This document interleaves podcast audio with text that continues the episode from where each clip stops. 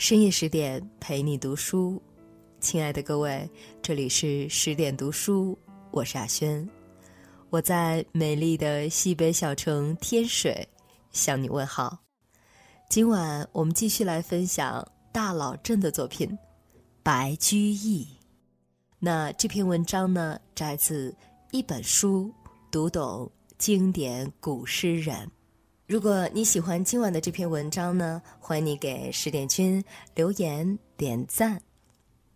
公元八一五年六月三日，长安，月牙还在天空静默着。咚咚咚，报晓的鼓声从城中承天门上传来，瞬间打破了这份静谧。一辆马车。嘚嘚地走在铺满青石的长安街道，车内坐着宰相武元衡，他要赴大明宫上早朝。忽然从远处飞来一支箭，车前红灯笼应声而落。堂堂大唐宰相武元衡，竟然在长安街头。被暗杀。这就是安史之乱后的中唐，官吏贪婪，百姓贫苦，藩镇割据，宦官专权。盛唐繁华不再，唐诗江湖里的高手也早已作古。后来小辈再也看不到诗仙李白手拿酒杯高喊：“古来圣贤皆寂寞。”唯有饮者留其名的狂傲，也看不到诗圣杜甫满怀悲哀的仰天长叹：“安得广厦千万间，大庇天下寒士俱欢颜”的悲怆身影。田园派掌门王维、孟浩然。边塞派宗师高适、王昌龄也都化作一抔黄土，淹没在传说里。唐诗江湖一片昏暗和沉寂，有谁会接过诗林盟主大旗，为唐诗繁荣撑起一片蔚蓝天空？公元八零七年夏，陕西周至县。大太阳照着一望无际的金黄麦田，一位头戴草帽的老伯站在麦田边的一棵大树下，沉默不语地看着地里弯腰割麦的农民。毒日晒着他们黝黑的皮肤，似乎想要从那干瘦的身体里榨出一些油来。田垄在太阳的照射下。反射着干巴巴的白光，小麦的叶子打起了卷儿，只有根根麦芒直指天空，在猛烈的阳光下刺人的眼。老伯摘下草帽，慢慢的扇着，忽听得一阵说话声从冒着炊烟的不远处传来。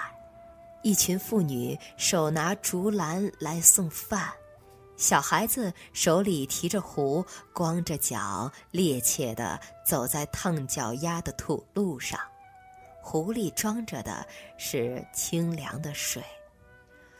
小小的树荫下立刻热闹起来，一个白胡子的农民爷爷捧着一碗水对老伯说：“老弟，你是做什么的？”来喝碗水吧。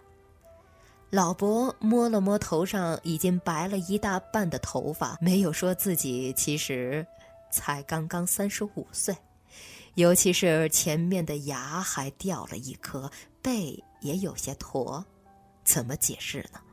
难道说因为北方藩镇间的战乱，自己从小就颠沛流离？难道说父亲常年在外做官，自己跟着母亲和年幼的弟弟在家缺吃少喝有多么不容易？他接过水喝了两口，说：“天真热，要是这儿刮阵小风就凉爽了。”旁边几个人露出憨厚的笑，热了好，热了好啊！千万不要刮风，更不要下雨，这一变天，一年就白干了。抢收麦子要紧。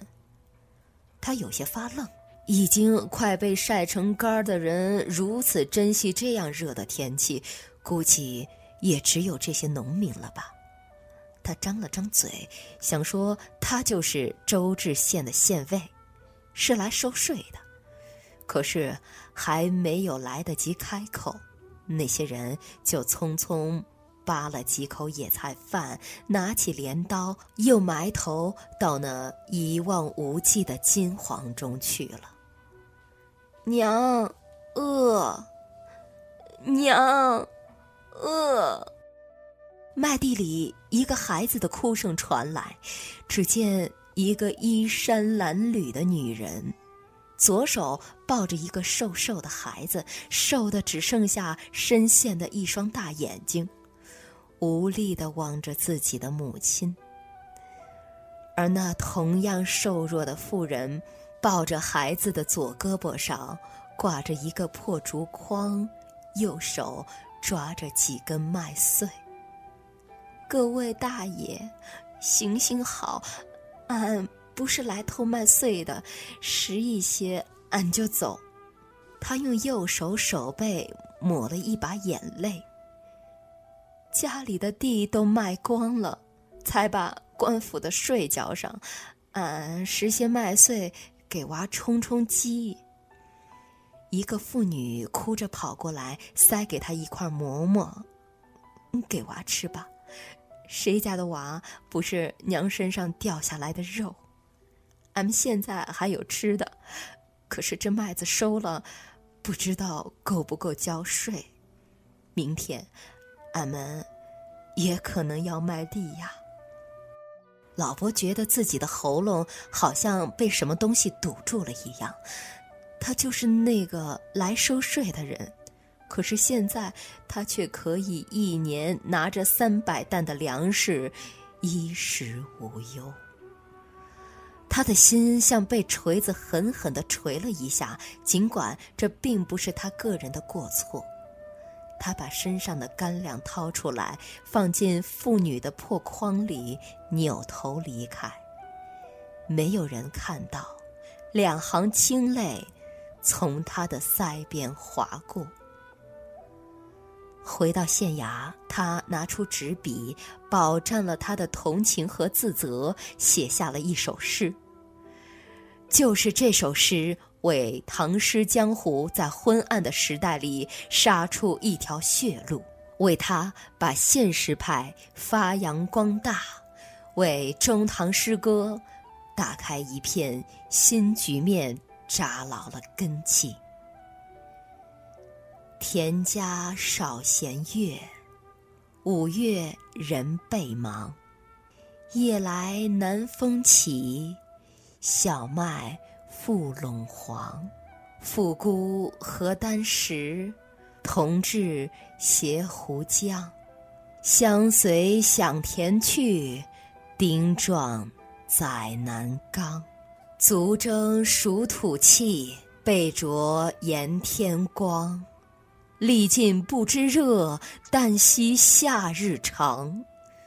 复有贫妇人，抱子在其旁。右手秉一穗，左臂悬臂筐。听其相顾言，闻者为悲伤。家田疏税尽，食此。充饥肠，今我何功德，曾不是农桑？粒露三百担，岁燕有余粮。念此思自愧，近日不能忘。老伯用他忠实记录事件的笔为鉴，用他滴着血的良心为器。剑气合一，在已是明日黄花的中唐开展新乐府运动，在唐诗江湖里开宗立派。从此后，新乐府派正式立足。元稹、李绅、张籍、王建等一批诗人汇聚新乐府派门下。在晦暗压抑的中唐横冲直撞，他们把锋利的剑锋伸向了整个时代。现实黑暗，大唐山河，百姓疾苦，帝王恋歌。当盛唐繁华至极，归于成熟，一个新的唐诗江湖已经来临。他洗尽所有铅华，冷峻安然。一代诗王白居易在历史的召唤中隆重登场。公元八零七年冬，长安，在周至县并没有待很长时间的白居易，因为他的讽喻诗《关义脉》被唐宪宗所制，他非常欣赏白居易一片“为歌生民病，愿得天子知”的丹心。还有卓越的才华，白居易那时写出了名震江湖的《长恨歌》。他钦点白居易为左拾遗。白居易想起杜甫曾经也担任过左拾遗，禁不住心潮澎湃。这是他非常崇拜的人啊。可是杜甫生前并没有受到世人的欢迎。他默默地病死在了湖南湘江的一条破船上。白居易想起来就觉得心痛，心里暗暗地想：我一定要像杜甫那样，有缺必归，有违必谏，朝廷得失无不察，天下利害无不言。白家老伯出手了。他一反体弱多病的常态，挺直腰杆，多年患病的眼睛里射出明亮的、令人不寒而栗的光。此刻，他就是王，高高在上的王，一切的不合理都无法逃脱他的眼睛。他一出手就是五十首的新乐府，每首诗都有一个题解，每一个题解。都有一个中心，每一个中心都是一把利剑。这五十把剑在天空开出一朵森冷的剑花，然后落下。每一把剑里都有他的痛，他的怜，他的恨。卖炭翁，苦工事也。卖炭翁，伐薪烧炭南山中。满面灰尘，烟火色。两鬓苍苍，十指黑。卖炭得钱，何所营？身上衣裳，口中食。可怜身上衣正单。心忧炭贱，怨天寒。夜来城外一尺雪。小驾炭车碾冰辙，牛困人饥日已高，市南门外泥中歇。翩翩两骑来是谁？黄衣使者白衫儿，手把文书口称敕，回车叱牛牵向北。一车炭，千余斤，公使驱将惜不得。半匹红绡一丈绫，系向牛头充炭直。冬天的卖炭翁，夏日的割麦农，一个历尽不知热，但惜夏日长；一个。可怜身上衣正单，心忧炭贱，怨天寒。白家老伯，哦，是诗王，他厉声疾呼：“我的诗是为君、为臣、为物、为事而作，不为文而作也。”诗王左手掌，右手剑，心里想着新乐府派的口号。文章何为时而著？诗歌何为事而作？嘴里念着“诗者根情、苗言、华声、实意”的秘诀，把那些贪婪残暴的权贵和那些专权跋扈的宦官打得屁滚尿流。他们闻诗而色变，听音而切齿，却又无可奈何。公元八一五年春，洛阳香山，白居易这年四十四岁，应好朋友元稹之邀，到他的家乡洛阳来散散心。就在长安街头武元衡被刺之后，白居易上书唐宪宗，要求严查凶手。这实在不是一个过分的要求。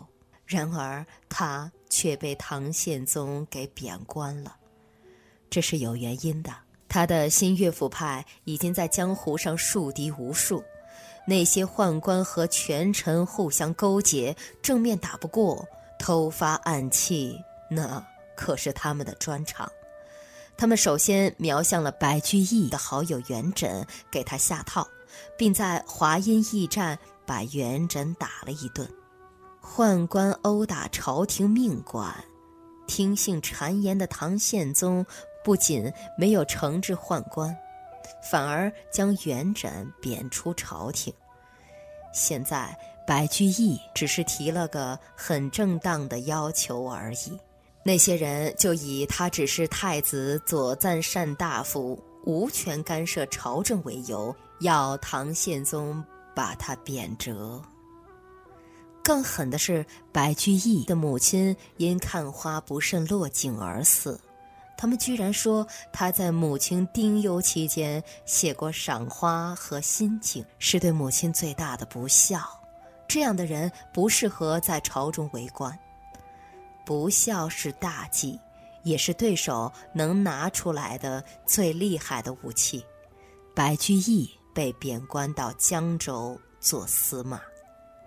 此刻，站在香山之上，风吹动着白居易的白发，皱纹像是用刀刻在额头、眉间、眼角，一道道是愁绪，风吹不散，也抚不平这深深的伤心和失望。只是四十四岁而已，俨然已是一个老伯。壮心图许国，薄命不如人。才斩凌云翅，鹅成湿水林。他不明白自己当初美好的愿望，如今为什么会落得个遍体鳞伤。白兄，你看。忽然，元稹指着对面的龙门石窟叫道：“白居易，抬头，隔着伊河，大大小小的石窟内，几千个小佛并排而立，而他正对着那尊卢舍诺大佛。卢舍诺眼神柔和，眼角带着淡淡的笑。从建成的那一刻起。”他的笑容始终未变，而千年之后，他的笑容仍不会改变。无论斗转星移，无论沧海桑田，白居易笑了。他席地而坐，对元稹说：“我喜欢这个地方，将来我要来这里安度晚年。我还要取个号。”就叫香山居士，我要天天看着这尊大佛，看着他天天对着我微笑。元稹也跟着坐了下来。你不是说你想和那些小人同归于尽吗？现在你不想了？白居易没有回答他，顺手拔起身边的一株小草放在眼前。元帝。你还记得我十六岁那年写的那首诗吗？记得啊，赋得古原草送别。你当时拿着这首诗去长安拜访顾况，他还和你开玩笑说：“长安米贵，居不大易呢。”可是看了你的诗，却说：“有这样的诗，这样的才华，长安米再贵，你居之都很容易。”元稹笑道：“你说我还会和他们同归于尽吗？”白居易轻轻地用牙齿咬着那根小草，微笑着问。元稹愣了一下，旋即明白过来，他哈哈大笑，白居易也跟着哈哈大笑，笑声久久地回旋在香山之上。中间还夹杂着两个好朋友的大声吟诵：“离离原上草，一岁一枯荣。野火烧不尽，春风吹又生。野火烧不尽，春风吹又生。野火烧不尽，春风。”吹又生，宦途自此心长别，世事从今口不言。从此后，诗王白居易从兼济天下开始了他独善其身的生活。他放下了手中的剑，开始习练柔中带刚的太极拳。咄咄逼人的讽喻诗写的少了，闲适诗、感伤诗和杂律诗成了他此时练功的主要内容。在江州任司马期间，他写下了著名的《琵琶行》，并为我们留下了“同是天涯沦落人，相逢何必曾相识”的感慨。在杭州。苏州任职期间，不仅兴修水利，留下了美丽的白公堤，还写下了歌颂西湖美景的《钱塘湖春行》。孤山寺北贾亭西，水面初平云脚低。几处早莺争暖树，谁家新燕啄春泥？乱花渐欲迷人眼，浅草才能没马蹄。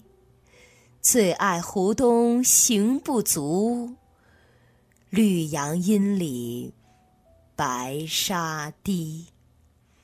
他的生活越来越有情趣。春天时，江南好，风景旧曾谙。日出江花红胜火，春来江水绿如蓝。能不忆江南？秋天时，一道残阳铺水中，半江瑟瑟半江红。可怜九月初三夜，露似真珠。月似弓，读万卷书，却难测人生沉浮。花非花，雾非雾，夜半来，天明去。来如春梦几多时，去似朝云无觅处。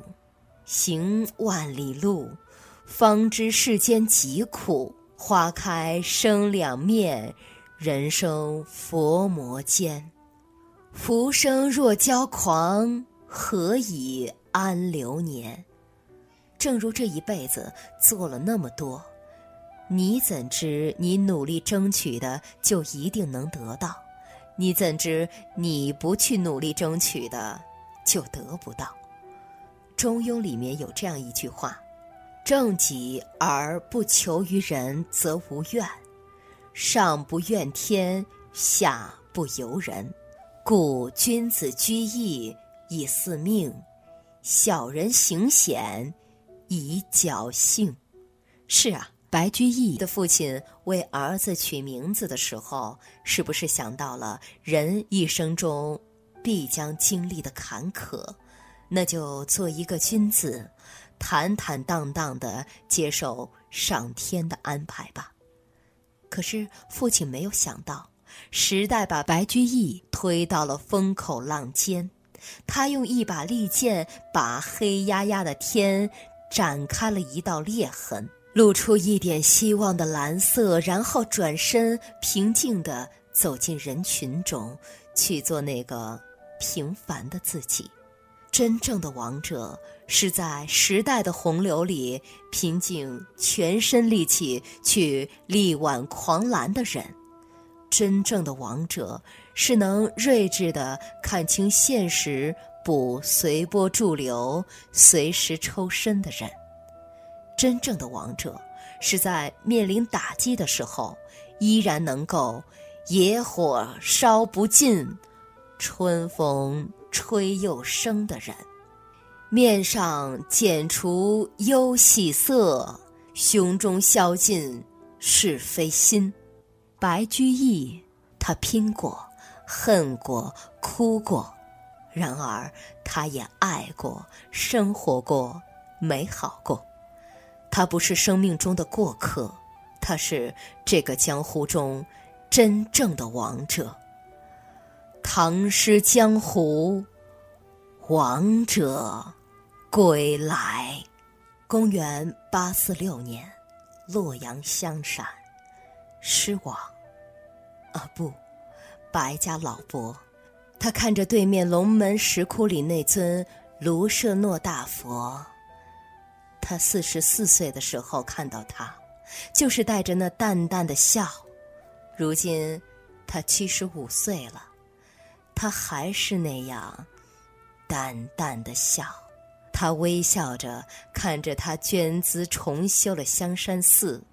看他掏出所有的积蓄，又到处筹钱，开挖了龙门一带阻碍舟行的石滩；看他和刘禹锡诗歌唱和；看他给朋友元稹写下了墓志铭；看他埋头整理自己的诗稿，三千多首啊，修改，最后收录进《白氏》。长庆集。然后，他微笑着，闭上了眼睛。香山的草黄了又绿，绿了又黄。一千多年过去了，龙门东山的琵琶峰上风景如画。门前有流水，墙上多高树。竹径绕河池，萦回。百余步，历史的硝烟弥漫不了盛唐的华彩，淹没不了中唐的声音，熏染不了晚唐的落日。唐诗的江湖，野火烧不尽，春风吹又生。在文章的结尾呢，想宣布一个好消息。为了帮助大家提升自己的素养和层次，十点读书开放了一座成长图书馆。那在这里，既有解忧杂货店、肖申克的救赎、简爱这样影响全世界的经典名作，也有自控力、非暴力沟通这样的职场实用宝典，免费开放十天陪你听本书。如果你有兴趣，欢迎你搜索关注微信公众号“十点读书”，进入成长图书馆，跟我一起阅读好书，成为更好的自己。如果你喜欢今晚的这篇文章呢，欢迎你给十点君留言点赞。更多好文，欢迎您关注微信公众号“十点读书”。我是亚轩，祝您晚安，我们再会了。